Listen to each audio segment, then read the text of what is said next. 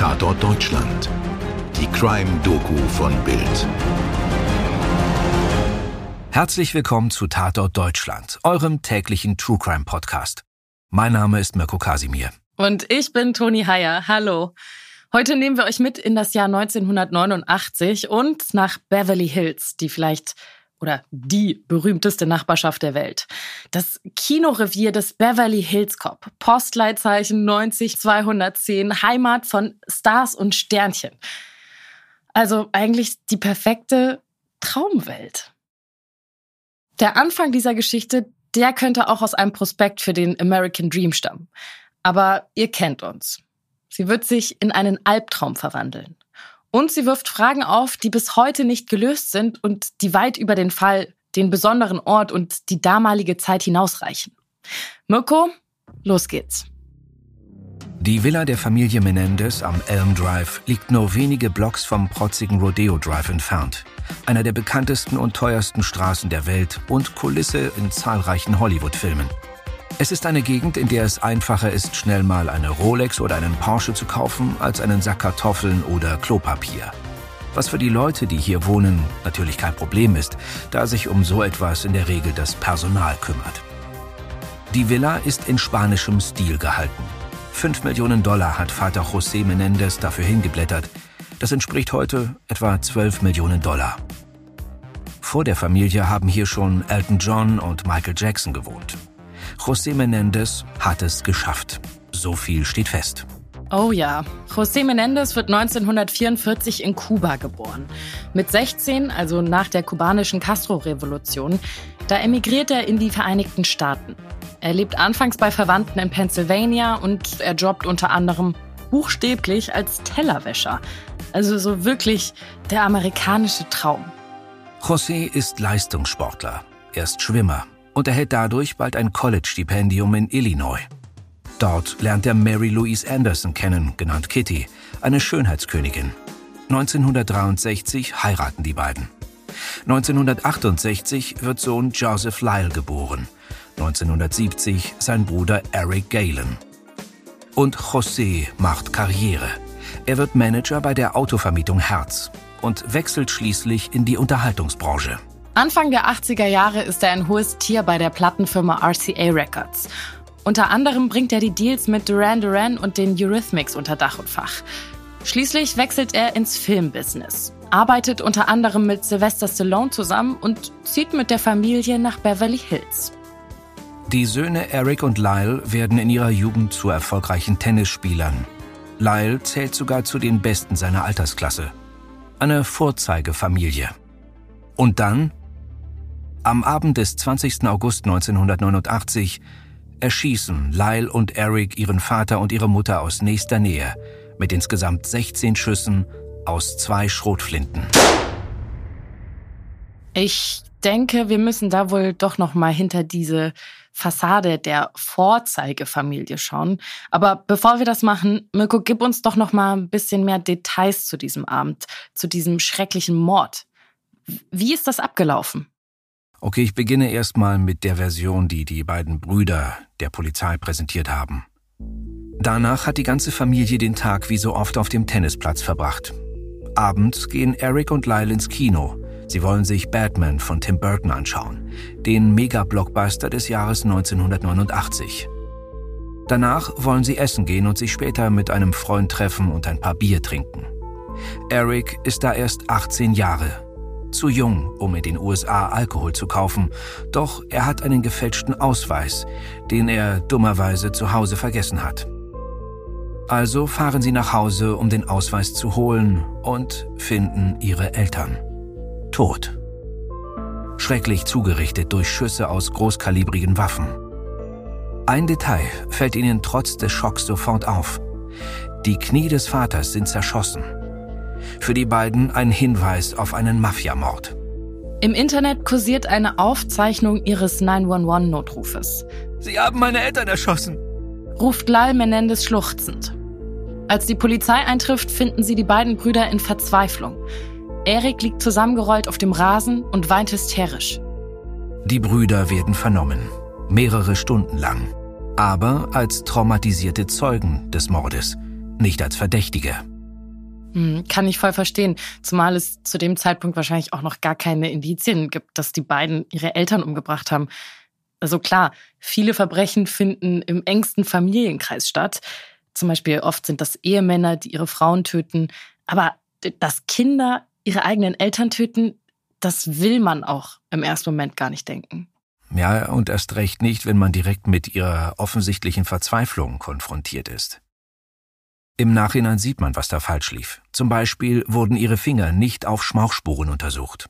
Hätte man das getan, wäre ihre Geschichte sehr schnell als Lüge entlarvt worden. So aber geht die Polizei von Mafiamorden aus, genau wie die Brüder es gehofft hatten.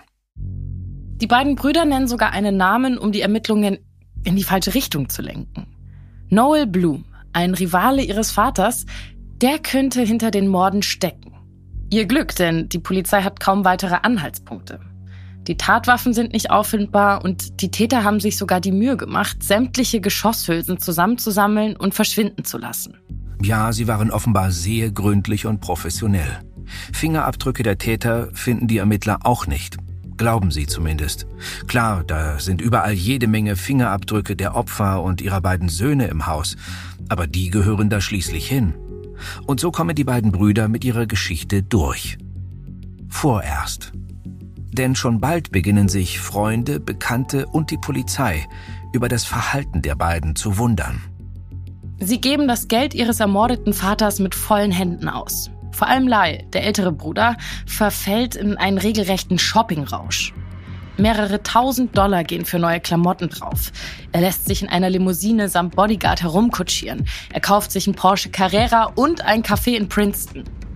Und als ob so ein Porsche nicht schon teuer genug wäre, setzt er noch einen drauf und kauft nicht irgendein, sondern, klar, die teure Special Edition. Und er heuert auch noch einen Tenniscoach an, der ihm jeden Tag zehn Stunden zur Verfügung steht. Solche Kleinigkeiten wie Rolex-Uhren, die lassen wir mal außen vor. Lyle versucht ebenfalls, in die Fußstapfen seines Vaters zu treten und ein erfolgreicher Geschäftsmann zu werden. Er investiert in diverse Firmen, die man heute wohl Start-up nennen würde. So wirklich erfolgreich ist er aber nicht. Das liegt vor allem daran, weil er praktisch ohne jede Erfahrung ist und sein Geld vor allem in die Business- und Schnapsideen von Freunden steckt. In den ersten Monaten nach dem Tod ihrer Eltern geben Lyle und Eric circa eine Million Dollar aus. Man könnte böse sagen, nicht die gängigste Art zu trauern. Ja, vollkommen richtig. Mit der Trauer der beiden, da scheint es nicht besonders weit her zu sein.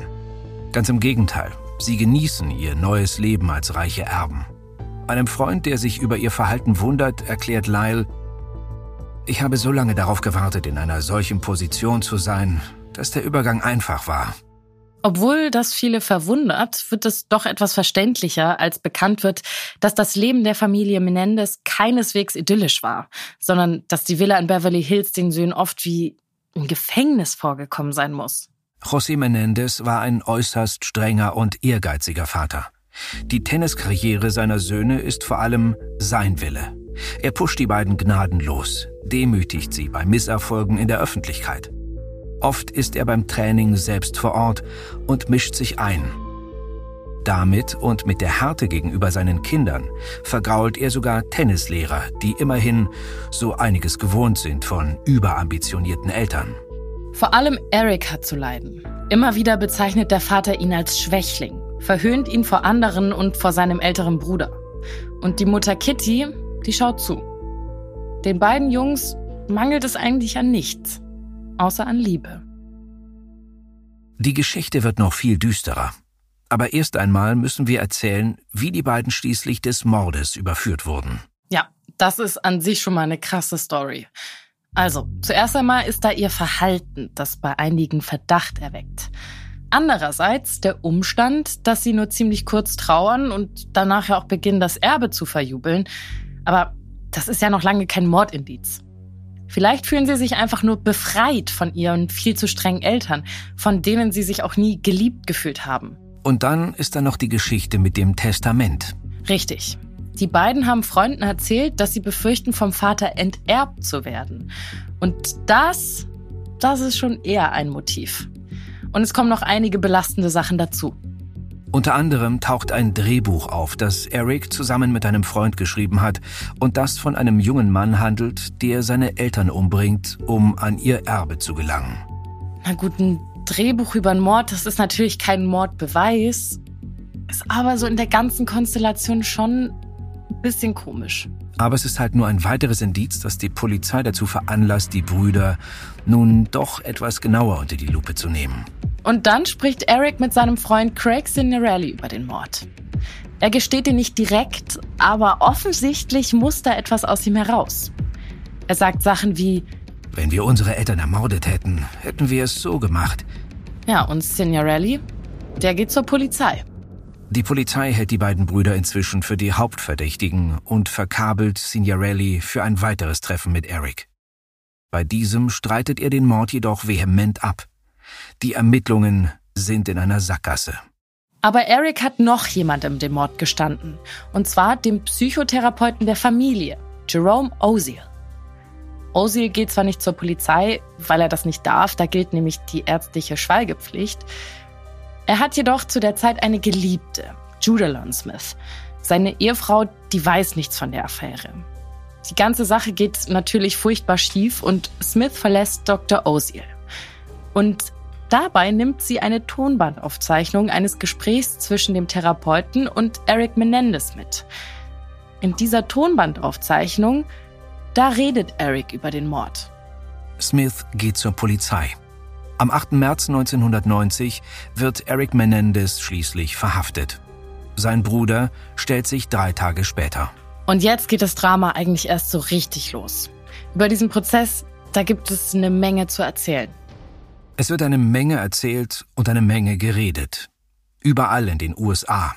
An Millionen Frühstückstischen und Kantinen-Kaffeeautomaten, auf Barbecues und an vermutlich jedem Tresen zwischen Boston und Los Angeles.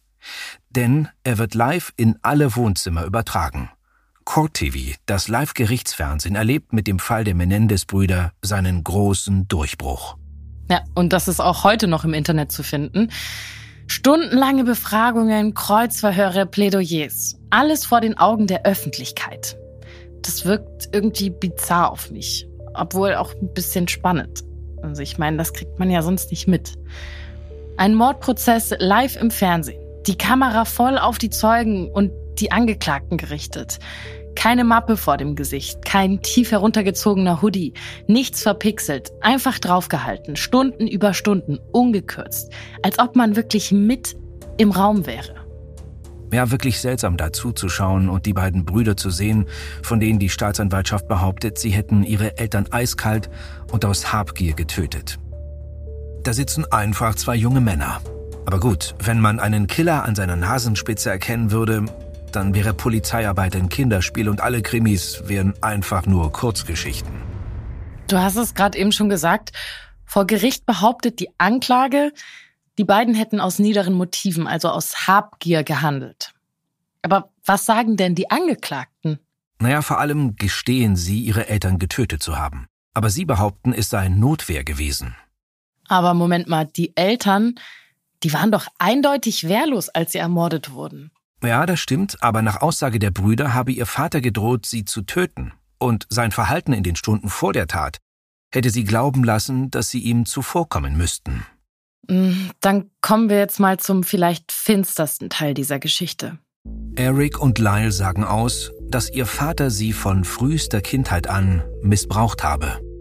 Immer und immer wieder. Bei Lyle dem Älteren endet der Missbrauch, als er acht Jahre alt war und sich der Vater auf den jüngeren Eric konzentrierte. Doch auch sein Leiden ging weiter. Seine eigene Mutter, Kitty, missbrauchte ihn ebenfalls. Eric wurde bis unmittelbar vor den Morden von seinem Vater brutal vergewaltigt. Die Aussagen der beiden vor Gericht sind unerträglich, purer Horror. Und ihr Vater habe ihnen immer wieder gedroht, sie zu töten, wenn sie jemals darüber sprechen sollten.